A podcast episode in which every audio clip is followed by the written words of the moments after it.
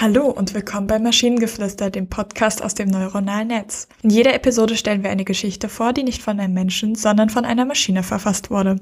Und damit kommen wir zu unserer heutigen Geschichte über einen menschlichen Mönch, der versucht, den Körper eines Wasserdrachen zu übernehmen, um die Menschheit zu retten. Der alte Mönch, ein Seemann und ein Wissenschaftler, ging auf eine lange Reise, um eine Lösung für die bevorstehende Bedrohung der Menschheit zu finden. Er reiste über das Meer bis zu einem geheimnisvollen Ort, wo er einen alten Tempel fand, welcher über einer unbekannten Insel lag.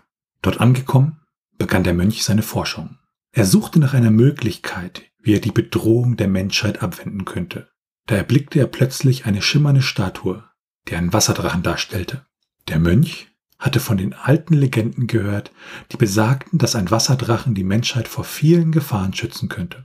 Der Mönch brachte alle seine Kräfte und sein Wissen zusammen um den Körper des Wasserdrachen zu übernehmen. Er versuchte an die magische Substanz heranzukommen, die es ihm ermöglichen würde, den Körper des Drachen zu tragen. Doch je länger er versuchte, desto schwieriger wurde es. Schließlich konnte er die magische Substanz nicht mehr finden. Der Seemann und der Wissenschaftler, die ihn begleitet hatten, versuchten ihm zu helfen. Doch sie hatten keinen Erfolg. Der Mönch war am Verzweifeln. Da überraschte ihn plötzlich eine Stimme, die aus den Tiefen des Tempels kam. Es war die Stimme eines alten Weisen.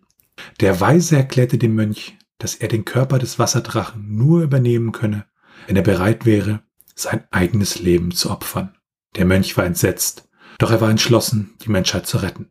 Also nahm er seinen ganzen Mut zusammen und gab sein eigenes Leben. Als der Mönch sich sein eigenes Leben opferte, fühlte er, wie sich magische Kraft durch seinen Körper ausbreitete.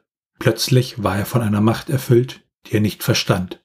Er bemerkte, dass sich sein Körper langsam in denjenigen des Wasserdrachens verwandelte. Der Mönch hatte den Körper des Wasserdrachen übernommen und begann nun damit, die Menschheit zu schützen. Mit seiner neuen Macht rettete er viele Menschen, indem er den bösen Mächten Einhalt gebot. Er trug auch dazu bei, das Gleichgewicht der Natur wiederherzustellen. Der Mönch war stolz und glücklich über das, was er erreicht hatte.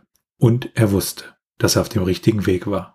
Er hatte auf seiner Reise viel gelernt und erkannte nun, dass das größte Opfer, das er bringen konnte, das Opfer seiner selbst war, um das Leben der Menschheit zu retten. Also darf der sich jetzt nicht wieder zurück in den Mönch verwandeln, sondern bleibt auf ewig dem, dieser Drache?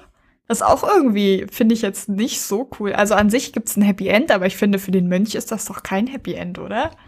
Ich bin mir nicht sicher, also ob er ja, er hat sich ja geopfert und wenn ich mich opfere, bin ich ja danach tot. So, aber er hat dann die plötzlich die Kraft, also vielleicht während dieser Opferung, vielleicht hat er sich auch gar nicht geopfert, sondern musste erstmal nur es halt wollen und ich sag mal umsetzen und in dem Moment halt wurde dann die Kraft des Wasserdrachens übertragen. Ähm, aber so richtig ja ist ja nun der Wasserdrache und kein Mönch mehr, ne? Also das, das ist äh, schwierig. Was ich irritiert fand, äh, der erste Satz, der alte Mönch, ein Seemann und ein Wissenschaftler. Ich dachte, der alte Mönch wäre praktisch Seemann und Wissenschaftler gewesen. War dann doch sehr verwundert, dass das dann weiter unten plötzlich ja doch drei einzelne Charaktere waren, nämlich ein Mönch, ein Seemann und ein Wissenschaftler und nicht ein Mönch, der halt Seemann und Wissenschaftler gelernt hat.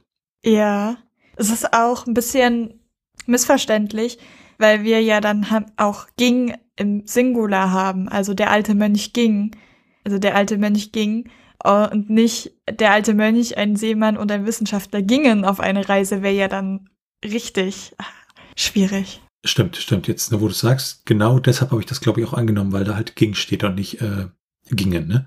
Und was mir auch aufgefallen ist, also auch die Geschichte der letzten Episode, die sind relativ lang jetzt, ne? Im Gegensatz zu dem, was wir sonst so hatten. Ja. Finde es aber nicht schlimm, weil dadurch wird es so ein bisschen aussagekräftig wäre jetzt das falsche Wort, aber es ist ein bisschen mehr Flair und alles. Obwohl wir auch dieses Mal wieder nicht erfahren, was die, das Böse ist. Also es, es gibt ein mysteriöses Böse. Es ist ja öfters mal so, dass es irgendwie einen Gegner oder sowas gibt, aber nicht immer wird es benannt. Genauso wie hier. Was ich auch interessant fand mit dem Bösen, dass er den bösen Mächten Einhalt gebot. Und dann der Satz, er trug auch dazu bei, das Gleichgewicht der Natur wieder herzustellen. Und äh, ich hatte dann plötzlich dieses Bild im Kopf von Captain Klimaschutz. ja, warum nicht? Und wir haben am Ende wieder eine Erkenntnis. Also, das ist ja, also, wir, man hat ja immer eine Erkenntnis oder irgendwas, das zu einem Motiv wird oder ein Symbol und so weiter. Ich finde, die Erkenntnis ist nicht so wirklich eine Erkenntnis, weil also das größte Opfer, das er bringen kann, ist, ist man selber. Ja, natürlich. Und äh, ich finde, grundsätzlich ist mir mal so aufgefallen, immer der letzte Absatz, den kann man sich eigentlich komplett klemmen, weil die Geschichten meistens immer den Absatz davor irgendwie zu Ende sind. Und der letzte Absatz ist nochmal so, so ein bisschen, ich schmiere euch jetzt nochmal ein bisschen Pathos um die Geschichte und sag, was alles toll war. Ja, das ist nochmal so eine Zusammenfassung des Inhalts. Also, aber nichts Inhalts, sondern das, was sich der Autor dabei gedacht hat.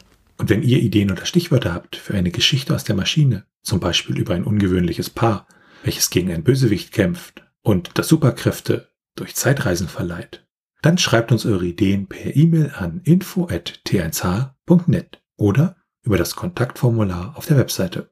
Bis zur nächsten Episode von Maschinengeflüster. Tschüssi. Bye bye.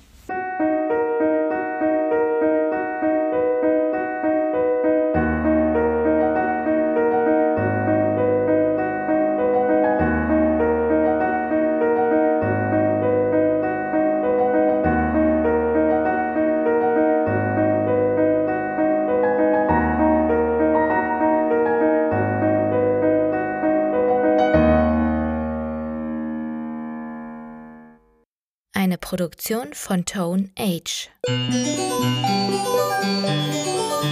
T1h.net